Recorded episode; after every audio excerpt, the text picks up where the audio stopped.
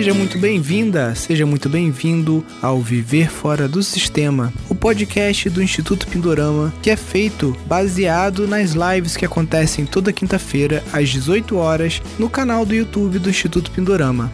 Neste podcast eu estarei sempre entrevistando, tirando dúvidas ou conversando com alunos do nosso curso de gestão de empreendimentos sustentáveis, também conhecido como o programa Viver Fora do Sistema. Então, sem mais delongas, vamos ao nosso podcast de hoje.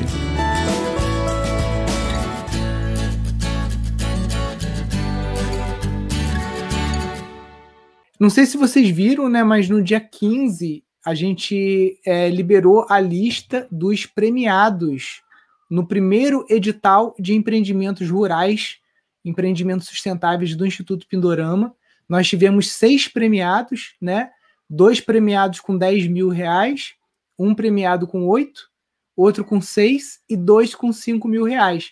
Esses premiados, a metade dos prêmios foram para alunos do curso de gestão de empreendimentos sustentáveis e a outra metade para alunos de outros cursos do Pindorama e até para não alunos, tá? Essa foi a nossa primeira experiência, está sendo bem legal. E o, por coincidências ou não do destino, a nossa entrevistada de hoje, que é a Mônica e o Pedro, eles já tinham marcado essa live aqui alguns meses de, de antecedência, né? Porque eles, eles ganharam é, um bônus por ter sido os primeiros a comprar o nosso curso de gestão de empreendimentos sustentáveis em alguma turma passada.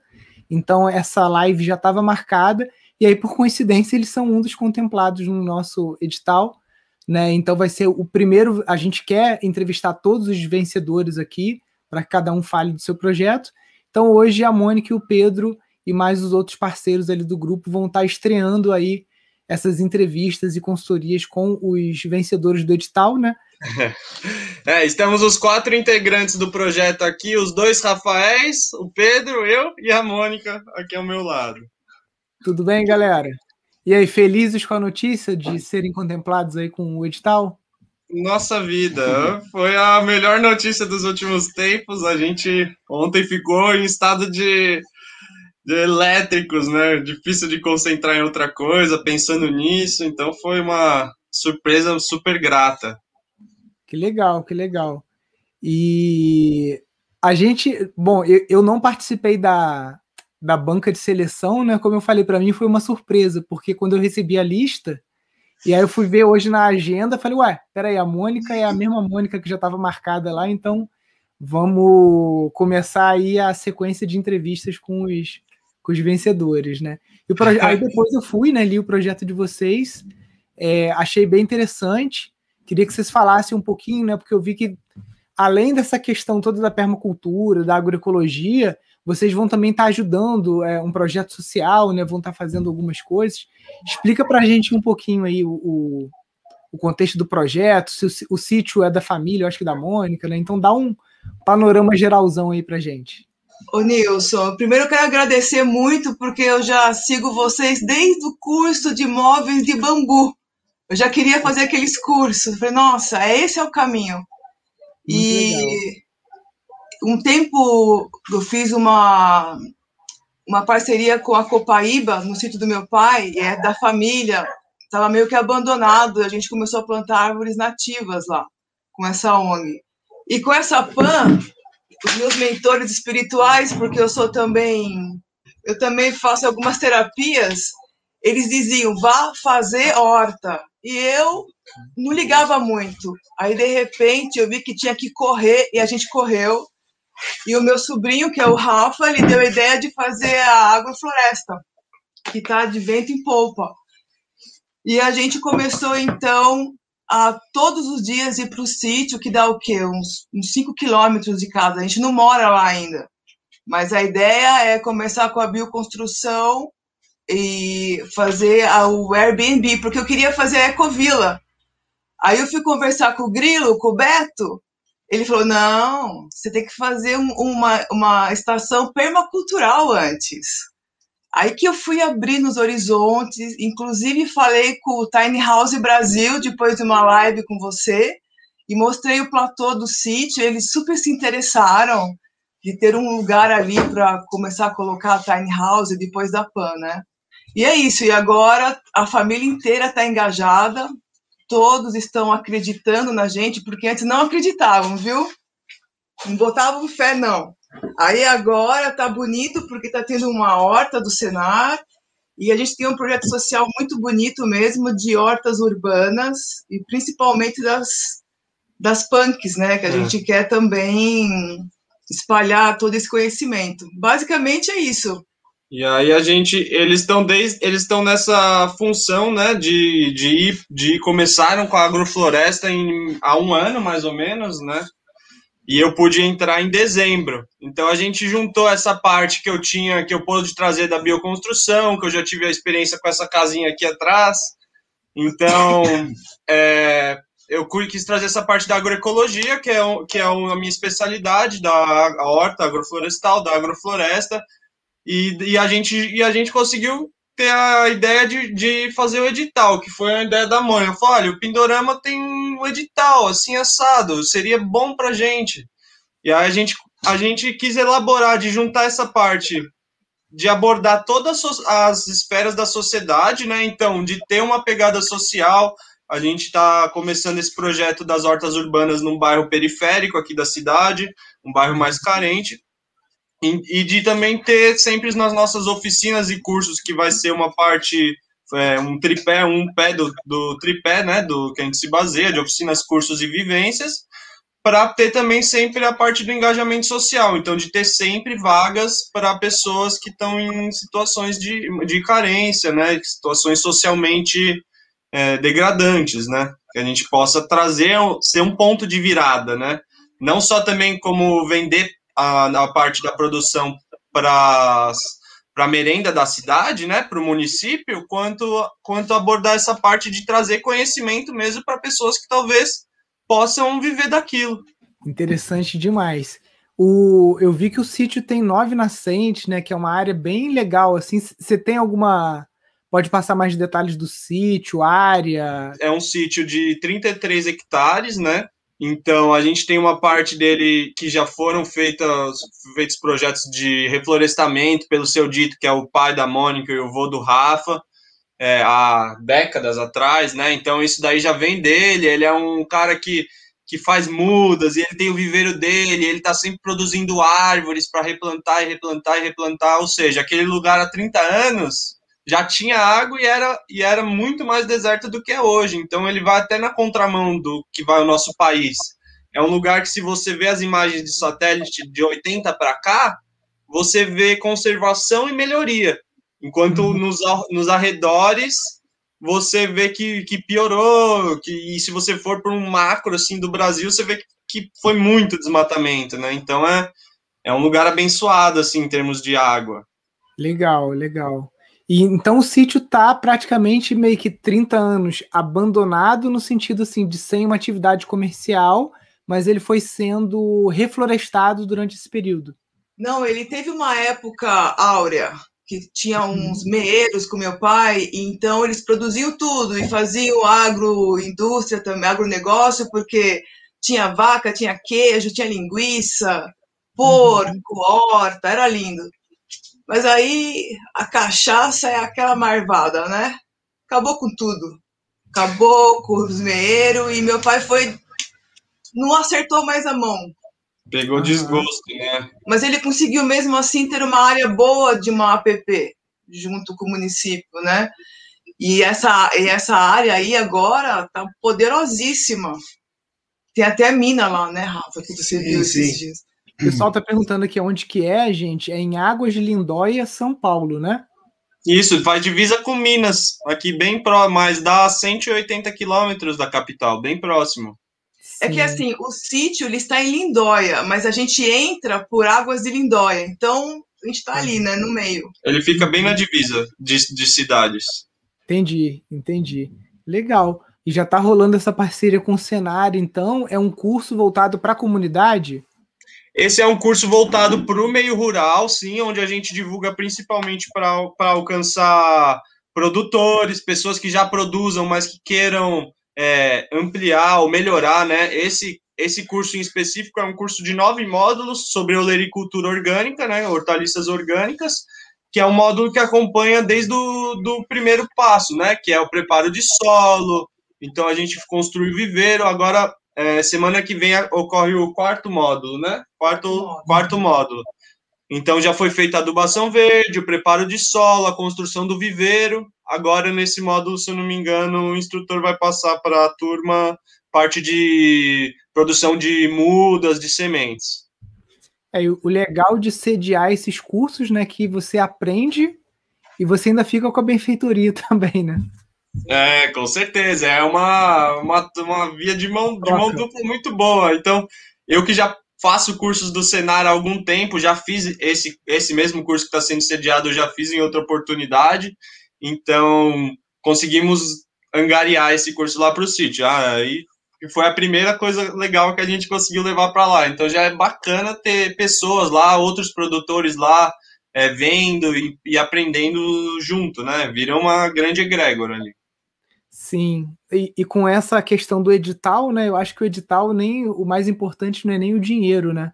Mas é a chancela de vocês terem ganhado, né? Terem sido escolhido dentre aí mais de 100 projetos, né? Para estar tá recebendo esse aporte e, e, a rede também, né? O ecossistema que o, o Pindorama acaba proporcionando também, né? De contatos, é. de professores, de alunos para mutirão, né? Toda uma rede que, que agora a coisa vai bombar, né? Agora Com certeza. Mundo... É, foi, foi o, que eu, o que eu postei lá no meu, na minha página do Instagram. Mais do que esse investimento, é, é o valor de se sentir valorizado, de sentir que o, o seu projeto ele tem um, um caminho sólido que vai poder realmente multiplicar o ideal, né? Porque se se mantém ali, a gente torna a permacultura elitista e não é a nossa ideia. A nossa ideia é disseminar essa cultura, não e não tornar ela mais elitista ali para que nós possamos viver bem e os outros, né? Não, pelo contrário, a gente quer realmente multiplicar, atingir o máximo de pessoas e, e o contato com vocês facilita isso de uma maneira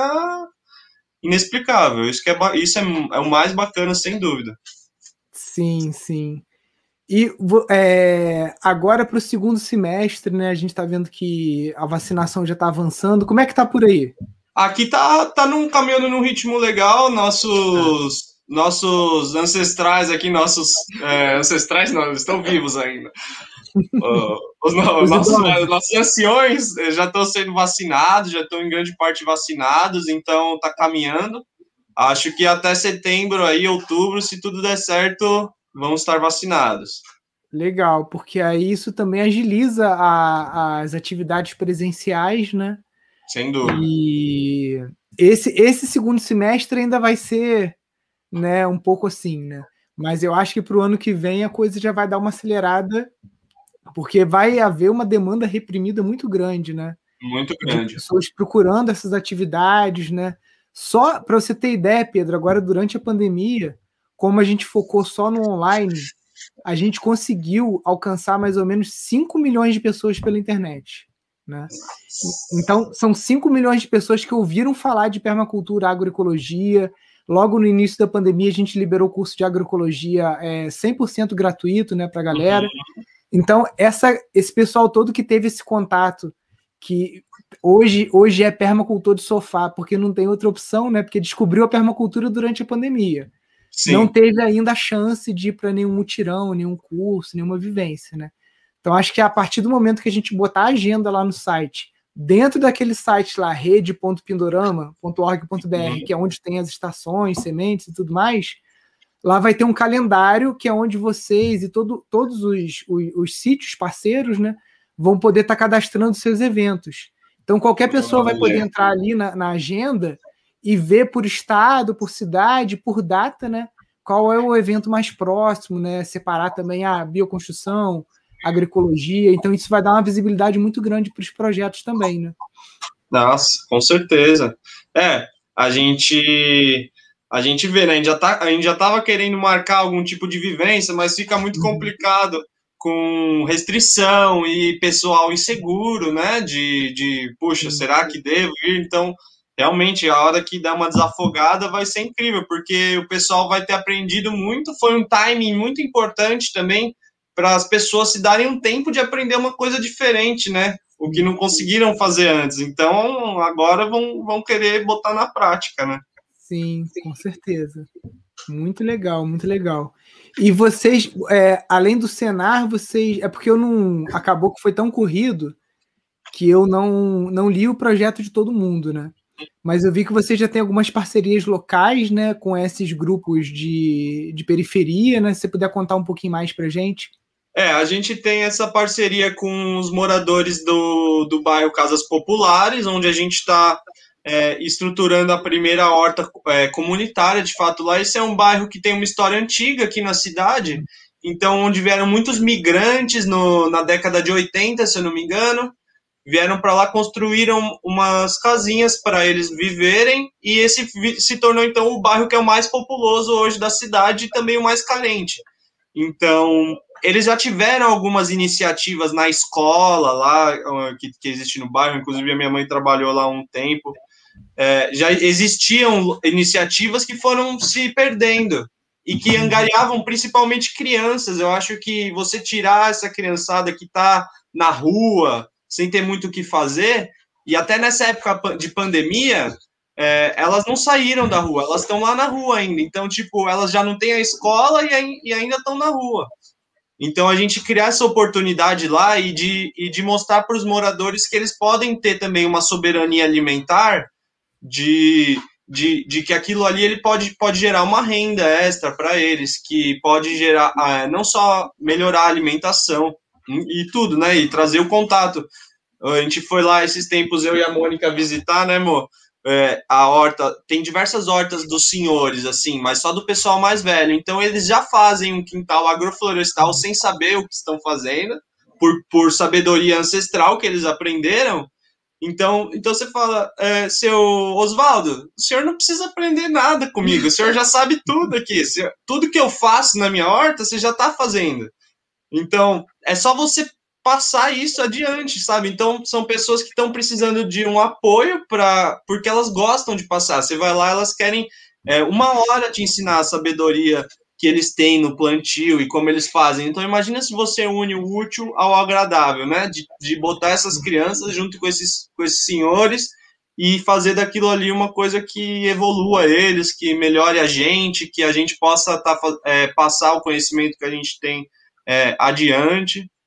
Acho que isso daí é, uma, é bem iluminador. Sim, uma, uma, um projeto que a gente está fazendo aqui que está tendo bastante sucesso, né? Já tem um tempo que é o Compostonautas, que a gente criou uns personagens para tra trabalhando com as crianças, né? Que são as minhoquinhas que usam capacete de astronauta e a gente fala que quem composta compartilha, né? E é. esse projeto hoje a gente está atendendo é, duas áreas de periferia e um tipo uma espécie de orfanato, que é uma casa de passagem, né? E é, recolhendo resíduo orgânico, tá? E, cara, elas se envolvem muito com essa coisa da separação do, do resíduo e da compostagem. Então, pode ser uma mais uma atividade para vocês fazerem lá, porque uma coisa puxa a outra, né? Se começa com a fazer certeza. uns pátios de compostagem no bairro e fazer o. Como vocês devem ter visto lá a Revolução dos Baldinhos, já viram? Não. Assiste esse documentário aí, galera que está também ouvindo aí. Depois procura aqui no YouTube um documentário chamado A Revolução dos Baldinhos, tá? É, que, legal. que é contando um projeto que foi feito justamente de é, você dar um baldinho, aquele baldinho pequeno de 5 litros de azeitona Sim. em cada casa, e aí é, uma vez a cada dois, três dias passa lá, recolhe aquele baldinho numa carrocinha mesmo, né? Que tem aquelas bombonas maiores, Sim. e aí aquelas bombonas cheias vão para o pátio da escola, e ali se faz uma grande pilha de compostagem, lógico Olha. que tem, tem estratégias e técnicas para você fazer isso e não atrair roedores Sim. e outros é, vetores de, de doença, né? Mas, pô, as crianças super se envolvem, né? E, e, essa conexão também da criança com o idoso, né? Putz, isso aí é uma ponte também fantástica, né? Ah, com certeza. É, a compostagem é uma. São, são tantas coisas que a gente quer trabalhar que é, a, gente, a gente vai esquecendo. Mas a compostagem, ela é uma, uma. Realmente, como você falou, seria uma maneira de unir o bairro em prol de uma coisa, é, des, desinchar os, os lixões, né? Que estão. Os, os aterros que estão é, esgotados já, né? E, e, trabalhar a terra com o melhor que tem, com o ouro da terra, né? Então a gente, a gente, isso é uma coisa também que a gente quer fazer oficinas de compostagem, de, que é de soluções ecológicas que a gente fala. Então eu uhum. gosto de trabalhar com as fossas ecológicas também, que eu fiz, que eu aprendi no Senar também, é, tanto a, a de evapotranspiração quanto a, a biodigestora. Então essa levar e levar isso também para eles, tornar isso cultural para quem não pratica compostagem, né? É, pode ser realmente um, um, canal bem legal de ampliar o, o a nosso, nosso alcance nesse projeto, né? Deixa eu te perguntar uma coisa. Vocês já fizeram a certidão de nascimento do projeto? Que eu digo assim, constituir uma associação, CNPJ? A gente está nesse, a gente tá nesse passo agora. Tá, é importante, tá? Por quê? Por exemplo, nessa parte mesmo de compostagem, eu não sei se é uma política federal, mas eu vejo isso acontecendo em vários municípios. São Paulo eu sei que tem e Friburgo tem também. Que é o seguinte: de 3 a 5% do valor do contrato da concessionária de resíduos é, que a prefeitura fecha, né? Aqui é a EBMA, né, que é a empresa que faz a coleta, que tem os uhum. caminhões de lixo e tudo mais. Então, 3%, de, aqui em Friburgo, se não me engano, é 3%, o que dá mais ou menos 50 mil reais por mês é uma rubrica que a prefeitura tem que ela tem que investir isso em projetos ambientais, tá? E é um recurso que muitas vezes é, não está sendo acessado porque Vou não tem submissão de projeto. É, aqui em Friburgo se chama CEA, que é Centro de Educação Ambiental. Mas você pode se informar isso é, na, na, prefeitura do município aí onde está o, o teu sítio, tá? Geralmente esse esse recurso ele pode ser gerido ou pela Secretaria de Meio Ambiente ou pelo Coman, que é, um, que é o Conselho Municipal de Meio Ambiente, que também tem em quase todos os municípios, né? Que é um conselho que é constituído, é um conselho deliberativo que pode inclusive aprovar leis, tá? Que você tem, por exemplo, se você você como presidente da Estação de Permacultura Águas de Lindóia, por exemplo, você pode ter uma cadeira nesse conselho, tem pessoas da prefeitura, tem pessoas do IBAMA, de várias entidades né, ligadas ao, ao meio ambiente, e esse conselho ele aprova projetos, ele aprova leis, entendeu? Manda leis para a Câmara de Vereadores, né? Então, é, é, muitos municípios em São Paulo teve aquele projeto grande na gestão do Haddad, que foi o Composta São Paulo, que foram uhum. distribuídas duas mil composteiras, né? E essas duas mil composteiras tiraram, cara, não, eu não lembro quanto que foi, mas é, é, é bizarro, tipo assim. Um absurdo, que, né? Não, imagina que cada família produz meia tonelada é, por ano de resíduo orgânico, no mínimo, entendeu? Então você vê duas mil, você tirou aí, sei lá, quase 20, 30, é, é, 20, 30, não, 200, 300 toneladas de resíduo que você tira do aterro, com um projeto simples. Aqui em Friburgo, inclusive, a gente está começando a contabilizar quanto que a gente está tirando. Por incrível que pareça, a gente ainda não conseguiu acessar o recurso, porque é uma putaria do cacete em algumas cidades com relação à corrupção, e o dinheiro vai para outras coisas e não vai para o que era certo. Mas eu já eu falo mesmo ao vivo, porque eu já falei, cara, se a prefeitura não destinar corretamente, eu vou entrar com o Ministério Público. Eu não quero que esse recurso venha para o nosso projeto. Uhum. Eu quero que esse. Até porque a gente tem recurso e a gente está bancando o projeto Compostonautas do nosso bolso. A gente não está pe pegando recurso da prefeitura. Só que eu quero que o recurso seja usado para educação ambiental aqui no meu município. Então, se não está sendo usado, vou para o Ministério Público, vou pagar advogado particular, vou fazer o capeta que for para parar com esse, com esse negócio, que já é gestão atrás de gestão. É. Prefeito conversa mole, não, vamos fazer, vamos fazer, e não faz porra nenhuma. Desculpe aqui, mas é que esse é um, é um assunto que me estressa bastante, assim. É. Então, quem sabe vocês têm a sorte de estar numa gestão boa agora, de alguém que esteja olhando para esse recurso com um olhar honesto, né? E tá destinando ele da forma correta, até buscando algum projeto para estar tá destinando esse recurso, porque é uma grana, cara. Aqui em Friburgo são 180 mil habitantes, está nessa faixa aí de 50 mil reais por mês, que eles são obrigados a destinar para projetos ambientais. Olha que legal. E é, isso é uma coisa a se procurar mesmo. Aqui a gente, em relação à gestão de resíduos da cidade, é, a gente é, exporta nosso lixo, né? Então já tem aí uma questão. Então a gente não tem um aterro em águas, então ele vai para outra cidade ainda, que é um, um absurdo, né? Pegada então, de carbono. Gente, pois é, vai estragar outro lugar, né? Aqui sumiu da nossa cara, tá ótimo, né? Mas não, então, é justamente por ser uma estância hidromineral com tu, é, baseada no turismo, justamente de, é, deveria ser uma política pública de primeira, em primeira instância, né? Qualquer coisa que diz respeito à preservação. E da água também, né? A gente tem. É, é, esse ano vai ser complicado a, a crise hídrica. Então a gente já está vendo algumas coisas aqui de rio e de lago diminuindo, de reservatório, já agora em junho. Então, hum. ano passado já faltou água aqui até dezembro em algumas casas, em águas de Lindóia. Imagina se fosse só sem as águas, né? Pois é. Não, e tem, enfim, como eu já falei, não dá para contar com o poder, né? Porque do poder federal ao estadual e municipal é tudo uma milícia só, né? Então é, é problemático.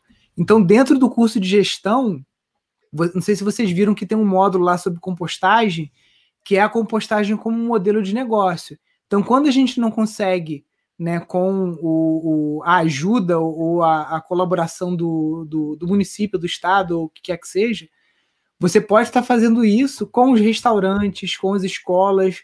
Cara, cada lugar desse, se você vê a quantidade de resíduo orgânico que produz, é uma coisa assim é, absurda, entendeu? E quando você transforma isso em composto, cara, cada saquinho daquele de composto que você bota para vender, você pode distribuir isso em hortos, em supermercados, pode direcionar isso para as hortas urbanas na periferia.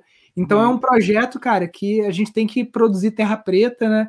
Então, se não for com a ajuda do município, que seja por iniciativa própria, com empresários ajudando, é, com restaurantes, sabe? Vocês às vezes inventarem algum selo do projeto de vocês para colocar nos restaurantes, nas feiras, nos locais que separam o resíduo para vocês, entendeu? Às vezes consegue um posto de gasolina que ajude é, a estar tá enchendo o tanque de uma caminhonete, algum veículo que vocês vão usar para fazer esse recolhimento, né? Porque a gente sabe que tem um custo. Esse projeto tem um custo mensal para a gente significativo, tá?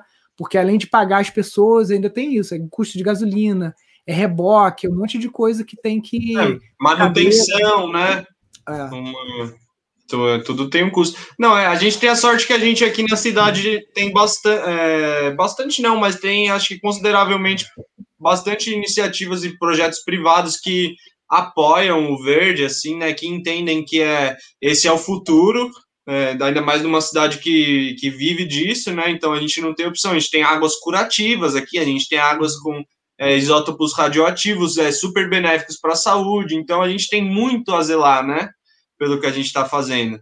E, e evitando a contaminação de qualquer área com lixo, com resíduo orgânico que pode virar adubo, faz, faz o maior sentido. Né? Com a Mônica, em outro projeto que a gente teve, a gente conseguiu instituir a, com, com algumas pessoas também de ótima boa vontade que trabalham com ela, instituir a compostagem, né, é, em hotéis aqui próximos. Uhum. Então tá acontecendo, né? A gente vai, a gente está vendo que, que, as pessoas estão se engajando e, e o público consumidor cada mês cada, cada vez mais dando atenção para isso. Então, se não é um lugar respons ambientalmente responsável, eu não vou nesse lugar. Então a gente percebe que isso é uma crescente, que as pessoas vão tendo essa consciência, falar ah, qual qual qual é a pegada ecológica desse restaurante, né, ou desse hotel, ou, enfim, do que for o empreendimento. Sim, sim, perfeito. É bem, bem por aí mesmo, né? Então, acho que o, o, o, as frentes aí tem bastante frente para trabalhar, né? Agora o negócio é reunir o exército aí para conseguir dar conta, né?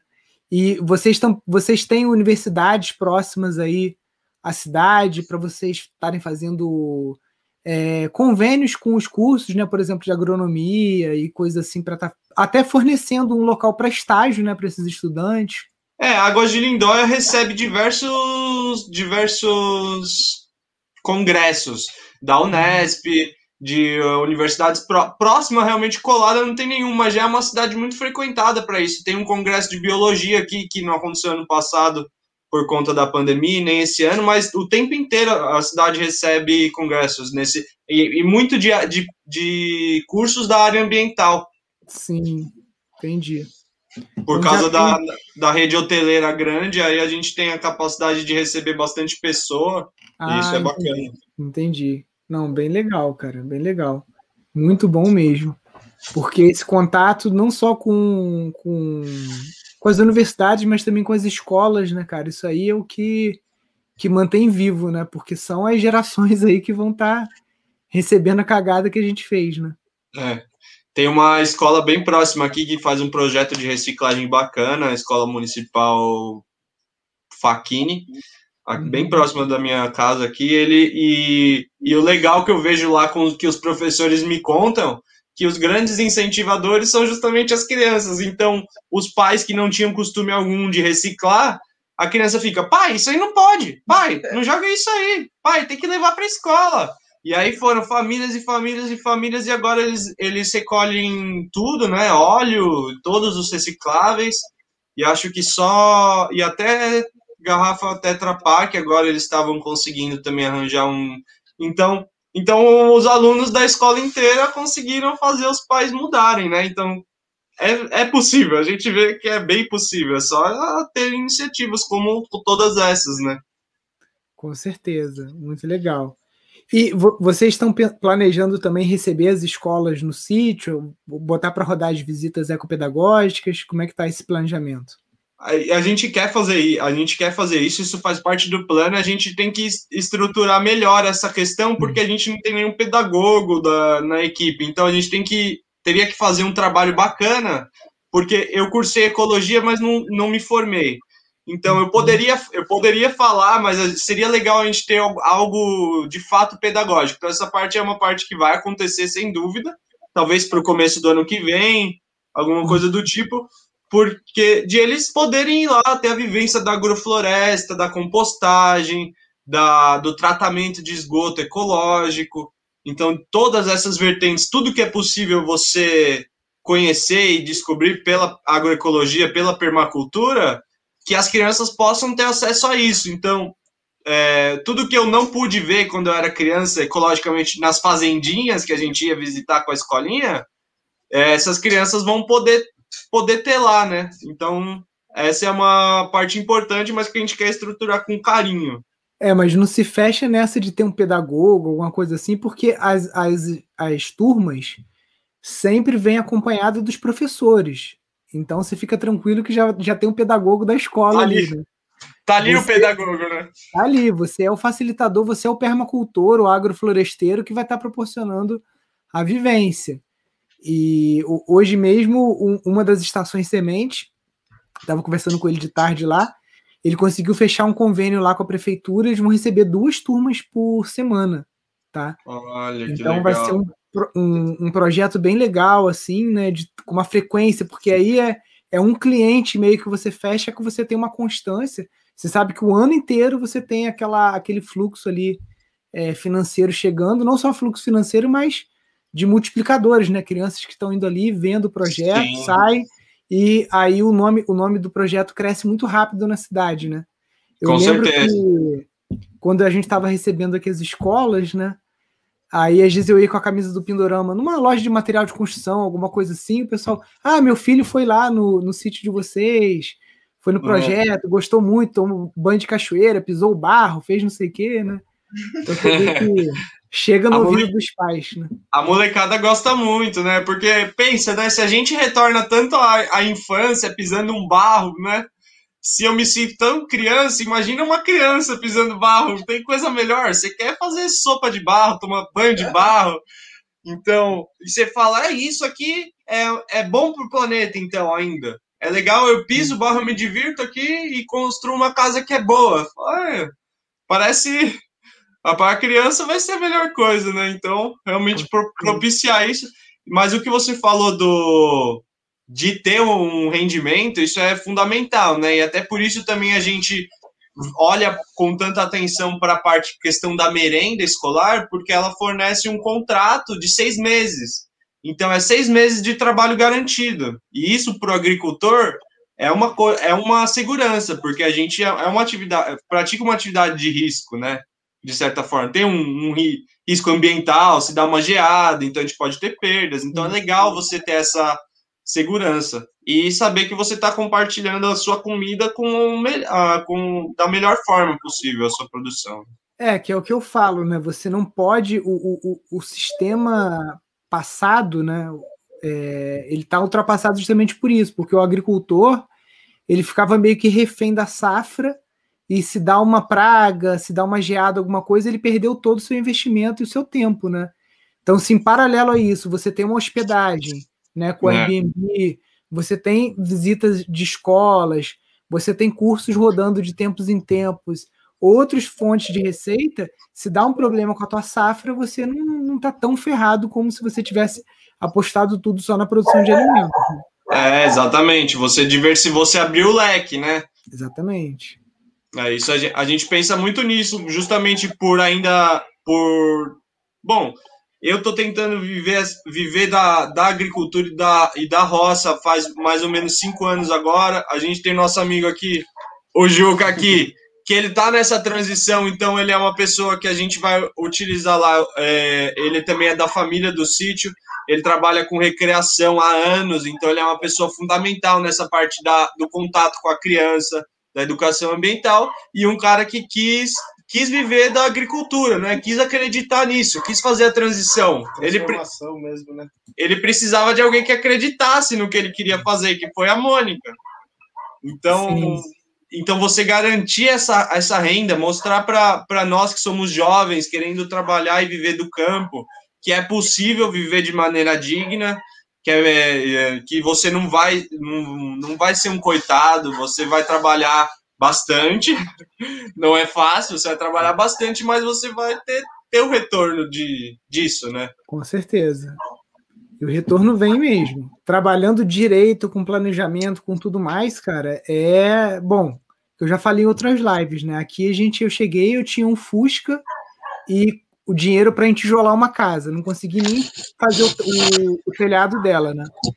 E a gente foi fazendo tudo com recurso gerado no próprio sítio, né? Hoje a gente tem várias casas aqui, tem três veículos aqui no, no, no, nome do instituto, né? Tem um monte de coisa que foi tudo gerado aqui, que talvez se eu tivesse continuado no meu emprego, eu não teria conseguido construir nem a metade. É, exatamente. Né? É, e, e quando você está lá trabalhando, você vai tendo sinais de que o seu planejamento, de que a sua caminhada está dando, tá dando certo. É justamente como essa premiação, né? Essa para a gente foi um grande sinal, um grande respiro de falar, nossa, é, eu posso, a gente consegue, é, é capaz mesmo, a gente tem que acreditar, por mais que às vezes as outras pessoas desacreditem, e falam, meu, o que, que é isso aí? Você tá jogando, tá plantando mato e depois você vai plantar em cima do mato? falo, não, é adubação verde. É ótimo isso aqui. Acredita que vai dar certo na adubação. Bota fé na nossa adubação verde. é, então, então, isso é um exemplo prático, né? Mas que é uma coisa do ideal e de que a gente tem esse ideal apoiado no planejamento e na ciência, no que já foi estudado, aí eu acho que tem tudo para dar certo, né? Com certeza. Fico feliz de ver aí o, o que realmente a equipe lá do que participou da, da seleção dos projetos, né? O Beto, o CJ e todo mundo que participou dessa seleção, que pela primeira entrevista que eu estou fazendo aqui, vê que é um realmente é um projeto que está sólido, que já tem um trabalho feito, né, que tem uma localização boa, que vai gerar um impacto, já está gerando um impacto né, no entorno, mas esse impacto vai ganhar um alcance maior, que tem bons gestores por trás, né, um, um bom projeto, né, um bom canvas que vocês preencheram lá, né, que senão não, não estariam como, na lista dos, dos seis premiados aí. Muito legal é. mesmo. Inclusive foi um modelo que eu achei super legal. Eu repassei para diversos amigos assim que fazem não necessariamente projetos permaculturais, mas eu achei um modelo para você se questionar sobre quais são os pilares do seu projeto. Então eu achei didático, super didático. Né? Sim. Ah, achei que ele, ele te dá, para quem não, não tem um norte, ele dá um norte muito grande. Você consegue criar, limitar as suas, a, a, o seu leque de ação. Você não quer abraçar o mundo, né? Por mais que a gente queira, é isso, a gente quis se basear em pilares sólidos que fossem possíveis de se concretizar. E Sim. eu acho e a gente tem seis meses que a gente está junto nessa formação, então é pouco tempo para alguns frutos legais que a gente está colhendo. Eu, eu acho que é, é um só alegria, né? Só a gente não tem o que reclamar. Não, seis meses, cara, já evoluiu muito. Você já tem parceria com o Senar, com o Pindorama, já está com um projeto social acontecendo, vai ser muito rápido. Eu fico falando, tem, tem uma galera que entra no curso de gestão e que aí a gente vai conversando, por exemplo, o, o Haroldo lá de Itanhaém também, que ele está lá no litoral norte de São Paulo, né? É um cara que veio do mercado executivo, né, que conseguiu juntar uma grana para começar o, o, projeto dele, né? E você vê que é um cara que tá, tá focado naquilo. Ele está agora fazendo uma construção de bambu lá, né? E eu fico falando pro Beto aqui, cara, o meu sonho é ver os alunos com os sítios melhores do que o Pindorama, em menos é. tempo, né? Porque eu levei 12 anos aqui para ter a estrutura que eu tenho hoje. E o meu trabalho é fazer com que vocês tenham uma estrutura melhor do que a minha em, sei lá, cinco anos, entendeu? Muito menos tempo, porque em vez de pegar os caminhos errados, né, já vai meio que, que no certo. É, já dá, já dá o caminho das pedras, né?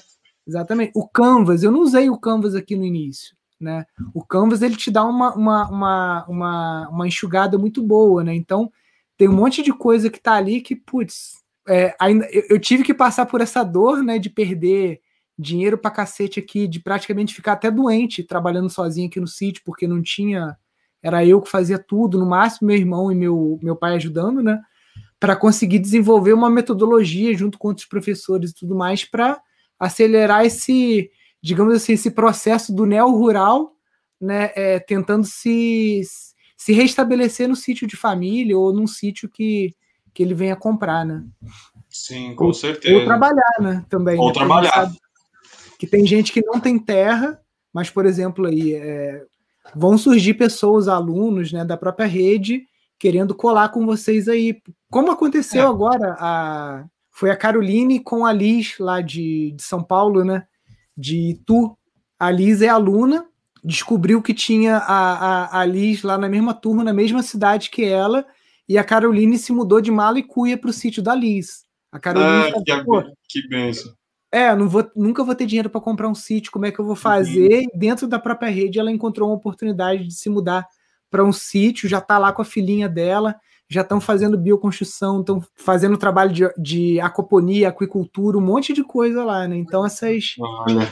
eu acho que esse, essa, essa coisa da gente conseguir agora nesse mundo pós-pandemia, né? Pós ou sei lá se vai ter pós, né? Porque falam que o vírus agora cada ano é um que vai ter que ficar tomando vacina, mas que seja com máscara ou, ou como tiver que ser, né, é, a gente conseguir agora tocar as coisas, né, e fazer com que essas pontes aconteçam.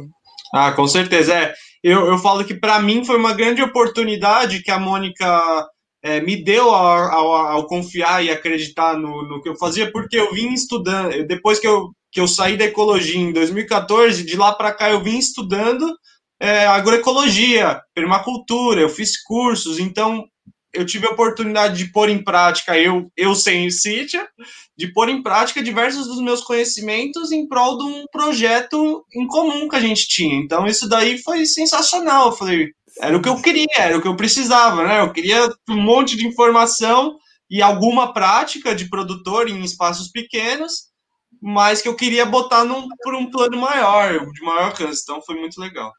Não, sensacional, né? E, e obrigado aí a Mônica e a família, né, por estar tá disponibilizando a terra para estar tá fazendo esse projeto, porque tem muita família que quando chega num impasse como esse, os herdeiros falam: "Ah, vamos vender essa merda aí, bota dinheiro no bolso, né? E esquece de tudo aquilo que os ancestrais trabalharam, né? E vocês estão num caminho aí diferente, né?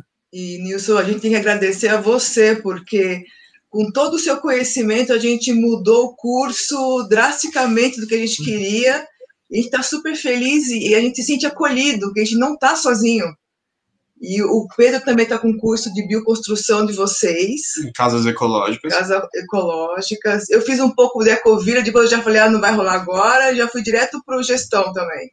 E também sempre 10 e 8, estou lá com você o máximo que eu posso. Graças a Deus tem um podcast. Sim. Ah, é por isso Nossa, que você chega é. a 10 e 8 em É. lugares. Porque daí dá pra sacar o que tá acontecendo, né? Sem internet. Com certeza. Só baixar lá no Spotify e depois fica ouvindo, né? Eu, nossa, eu, eu ouço muito podcast, cara. Quando eu Muito tô bom. trabalhando, eu boto fone de ouvido, baixo lá uma meia dúzia de podcast que eu quero ouvir, passo o dia ouvindo. Escuta ativa, né? Qualquer aquela escuta, Exatamente. Né? sempre escutando. Galera, pô, muito bom conhecer o projeto de vocês aí. Uma feliz coincidência de vocês terem recebido a notícia praticamente ontem, né? É, Eu fiz uma confusão dos nomes lá, porque a- a- o nome da Mônica não estava completo no, no formulário. falou, Aí eu procurava o e-mail, achava Pedro Celso, eu falei, acho que é tudo uma família só, né? Mas de, de qualquer jeito é uma família só, né? Só os Sim, é sobrenomes, a família. É, só os sobrenomes diferentes. Mas uma feliz coincidência aí que logo vocês foram os agendados aí de hoje. Então, é, queria agradecer aí. Agora a gente vai dar continuidade aí no, no, no processo de vocês. Semana que vem, vocês vão estar recebendo um cheque desse tamanho para tirar, pra tirar aquela foto, postar lá no Instagram, a gente fazer o, o, nosso, o nosso marketing aí. Ah, que E bacana. Depois vocês vão receber uma ligação nossa e tudo para os próximos passos aí para receber a grana e os procedimentos aí posteriores aí para estar tocando o projeto. Legal, Nilson. Ah, Eu só tenho a agradecer aí pela oportunidade, por acreditar na gente. Acho que falo em nome aqui do, do, do, do Jucão e do Rafa que trabalham é, com a gente. A Mônica, ela, ela não pega na enxada, mas ela tá lá todo dia. A gente chega, ela tá lá, a gente sai, ela tá lá. Então ela é nosso grande incentivador e influenciador, e gestora e companheira e pau pra toda a obra. Então, tipo, eu só tenho a agradecer por tudo assim que tem acontecido. Tá sendo bem legal, um processo bacana mesmo. Virou uma vou- grande que- irmandade da nova terra, graças a Deus. Ô, Mônica, eu vou te mandar para um curso chamado Cantador de Brão. Você já ouviu falar disso? Cantador de grão? Brão, Brão com B. Brão. Não, nunca vi. Então, o cantador de Brão é uma figura popular que tem, que é o cara que vai para os mutirões de pau a pique, antigamente, né, quando juntava e tudo mais, e ele ficava só cantando e batendo palma, e puxando ali as canções, e a galera lá ralando e ele lá só. Essa sou eu. Esse é dos meus. Mas ela, ela faz reiki nas nossas mudas todas. Ela faz ru- runas para proteger as nossas mudas de citros das A formigas. formiga não pega com a rua. Isso aí. É, toca o Só- handpan só- também para acalmar. E cozinha todos os orgânicos que forem possíveis. Não, então, isso aí, cara, é muito. Porque no mutirão e no dia a dia ali, aqui, cara, é, como eu já falei, né? Eu já praticamente, no início aqui, já quase fiquei doente de tantos trabalhos. Vocês sabem que a parada é sinistra, né? Aí dá tipo assim: você acordou cedo, dá 11 horas, você tá azul de fome, aí você ainda tem que ir pra cozinha fazer almoço. Então, se, se tem uma pessoa ali só pensando nisso, cara, já, já dá uma paz de espírito, assim, que. Você chega que você vai chegar ali 11 horas, meio-dia, tem uma comidinha já maravilhoso, né? Ainda mais É, orgânica, daí- né? Com as coisas da hora. é, é, as- algumas coisas a gente não consegue ainda, mas em tudo que a gente pode, a gente come orgânico, planta o orgânico, só planta orgânico, né? Mas algumas coisas a gente tem que acaba comprando. Mas quem Então, sabe aí não vão surgindo essas- outras iniciativas aqui por perto. Essas coisas você compra de orgânico, olha aqui no, no site, aqui no canal aqui do YouTube, tem um vídeo chamado Como consumir orgânicos a preço de custo, e lá no curso de gestão tem a lista dos fornecedores e o modelo de negócio lá de clube de compra. É uma coisa que vocês podem estar olhando para comprar. Cara, aqui eu já até mostrei na semana da, da construção. A gente fez uma dispensa enorme, um armário todo de pinos e de bambu. A gente estoca arroz do Volkman, que é o arroz biodinâmico lá do sul. A gente Hum. compra sorgo, várias coisas que aqui no sítio não tem como plantar, ou que a gente não dá conta, ou porque o clima não, não é favorável. Não. A gente compra de cooperativas, então, cara, nossa alimentação aqui é toda orgânica e outra. Sai muito mais barato eu comprar algumas coisas, tipo farinha integral e tudo, em quantidade né, das Uhum. cooperativas do sul, do que comprar aqui no, no mundo verde aquelas farinhas merda cheias de veneno, né, É, que é que vai natural, E que né? vai custar o olho da cara, né? Que custa o olho da cara igual, você compra a preço de custo das cooperativas, né? E você está dando dinheiro para uma, uma família, para uma cooperativa que está fazendo a coisa certa, né? Plantando sem veneno. Então se informa. É, Copper Natural, cara, tá com tudo, Ecobio. É, vocês vão ver lá a listagem, né? Tem um monte de cooperativas. O pedido mínimo é pequeno, às vezes, tipo, vocês que estão aí em São Paulo, que tem uma logística boa, né? É, mil e poucos reais, você compra um estoque para um ano, entendeu? Olha que legal. E às vezes a gente está em a gente tá em, três em três famílias, vai, é que o Juca e a Mônica, eles são da mesma família, mas moram em casas diferentes. Então são três casas. Já seria o suficiente para a gente comprar. Se a gente comprar ainda para o que vai comer no sítio, é, no tempo que a gente estiver sempre no sítio, aí fica viável.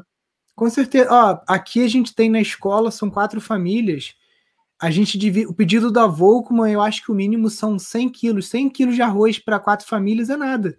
É, Ainda mais que é embalado a vácuo, tem dois anos de duração. O arroz Nossa. quebradinho, o arroz biodinâmico, quebradinho da Volkman, tanto o branco, né, para quem não gosta de integral, quanto o integral, é mais barato do que qualquer arroz que eu compro em qualquer mercado aqui de Friburgo. Nossa. Orgânico. Quando eu compro assim 20 quilos, 25 quilos, né? Então, é, é vale muito a pena. Depois entra lá nesse módulo do curso, dá uma olhada, porque aí, cara, eu, vocês tendo os verdes, né, as frutas orgânicas, mas tendo o grão também, que é a base, né, tendo o, o um feijão, tendo o arroz. Sim. Feijão, eu planto feijão aqui também, mas nem sempre eu tenho feijão o ano todo. Então, é. algumas vezes a gente usa feijão comprado também da Copper Natural, né? Você tendo essa base orgânica também, putz, é muito mais nutriente, muito mais vida, né? Vocês vão sentir a diferença aí com certeza. Ah, com certeza, isso é importante. Eu fico, valeu pela dica, porque realmente às vezes a gente fica procurando um jeito, aí você fala, putz, mas em duas pessoas a gente vai comprar 50 quilos de arroz, mas em sete pessoas, oito já fica outra história, né? Sim, junta os amigos, cara, junta os amigos da cidade aí, porque o clube de compras é isso. O clube de compras nada mais é do que uma forma de. Tipo, lembra compra coletiva que tinha esse site na internet? Então você junta 10 amigos, cara, você vai comprar. Eu aqui no Pindorama já cheguei a receber uma tonelada de arroz. Só de clube de compra. Uma tonelada de arroz. Caminhão, da, o caminhão do transportador vindo aqui, aí caixas e mais caixas, é só separar, botar o nome das pessoas, né? E aí cada um vem e busca. Você estando num lugar que, que eu tô vendo aí que é colado na cidade, as pessoas uhum. podem fazer retirada no sítio ou na casa de vocês na, na própria cidade mesmo, né? E aí Sim, é bem, vê, pô, é, é muito viável, cara. Não é, é, dá trabalho. Não vou falar que não dá trabalho, dá trabalho, porque é isso. Chega 500 quilos de arroz, você tem que separar as caixas. Fulano uhum. pediu arroz negro, fulano pediu arroz quebradinho, tananã. Então, geralmente, até no clube de compras, se coloca ali uma margem de 10 a 20% para o administrador do clube para cobrir essa dor de cabeça, gasolina, uma série de coisas, né? Mas é. 10 a 20% em cima do, do orgânico não é 100 a 200%, que é o que o mundo verde e essas lojas colocam em cima, entendeu? É, realmente. Mas é super viável. Ainda mais, é, realmente, é muito próximo da capital. Para a gente vai ter muita. Tem Campinas. Campinas está uma hora daqui, então. Tá bem, bem logístico. É, tipo, tipo o Instituto Chão. Você já foi no Instituto Chão? Lá em São Paulo? Em São Paulo, lá na Vila Madalena? É. Eu já fui lá umas duas vezes. Quando eu, eu vou lá com minha esposa, a gente fala que é, é a, a Disneylandia, né? Porque tem tudo orgânico. Doce de leite, tem provolone, tudo que você imaginar que não tem, você não acha lugar nenhum. Lá tem orgânico e a preço de custo. Né? É, exatamente. É um, é um lugar legal e, e, que, e que justamente beneficia famílias, né, que estão enviando para lá. Isso que é o mais bacana, né? Ah, é muito legal. Então dá para fazer tipo um mini Instituto Chão, não com aquela estrutura, mas o clube de compras é uma coisa parecida com isso, né? E a gente estimula sempre todo estacionamento, todo sítio, todo aluno nosso, até mesmo o aluno que está na cidade, que ainda não tem sítio, não tem nada. Se ele quer fazer alguma coisa para ajudar, tem duas coisas que o permacultor que está na cidade, no apartamento, que ele pode fazer para estar tá contribuindo com toda essa economia circular e essa corrente do bem. Uma é a compostagem, que a gente já falou, né, que é separar o resíduo dele e compostar, e a outra é o clube de compras, porque o clube de compras ele junta ali 10 amigos da cidade, faz o pedido de arroz, tipo a rede ecológica, né, tem vários é, sistemas como esses. Porque é o consumo consciente, porque mal ou bem, todo mundo compra arroz, fubá, óleo de soja, um monte de coisa. Você pode comprar um óleo de soja da Cargill, da Bunge, que é de monocultura, de agronegócio, bem daquele do mal, né, com um monte de agrotóxico. Saiu agora a lista do Greenpeace, né, no, no óleo de soja tem oito agrotóxicos né, normal, mas o óleo de soja que a gente está usando aqui é da Copper Natural, entendeu? Então, uhum. o dinheiro que eu estaria dando para uma Cargill, para uma empresa dessas aí que é do mal, está indo para uma empresa do bem, que é uma cooperativa de famílias, né? Então, isso oh. você que está na cidade, olha o vídeo que está aqui no canal, como consumir orgânicos a preço de custo, e para quem está no curso de gestão, tem lá uma aula mais aprofundada ainda sobre esse assunto. Perfeito. Muito legal. Tá bom? Show de bola. Deixa eu me despedir de vocês aí, que criançada aqui tá tocando o terror. Gratidão, Nilson. Tudo de bom para vocês, viu? Tamo Valeu, junto. galera. Nilson, muito obrigado, viu, pela oportunidade aí também de, de, de deixar a gente falar, né, sobre o nosso projeto. Isso daí é bacana a gente também, com oportunidades como essa, a gente mesmo cria mais domínio sobre o que a gente faz. Então, é, foi, foi muito bacana vir aqui falar contigo essa noite. Com certeza, eu que agradeço. Pedrão, Mônica, todo mundo aí, Rafa. Fiquem com Deus aí. Um grande abraço. Obrigado, viu? Obrigado. Valeu. Sítio Santa Maria, Águas de Lindóia, não se esqueçam. Pessoal, obrigado aí pela participação de todos vocês.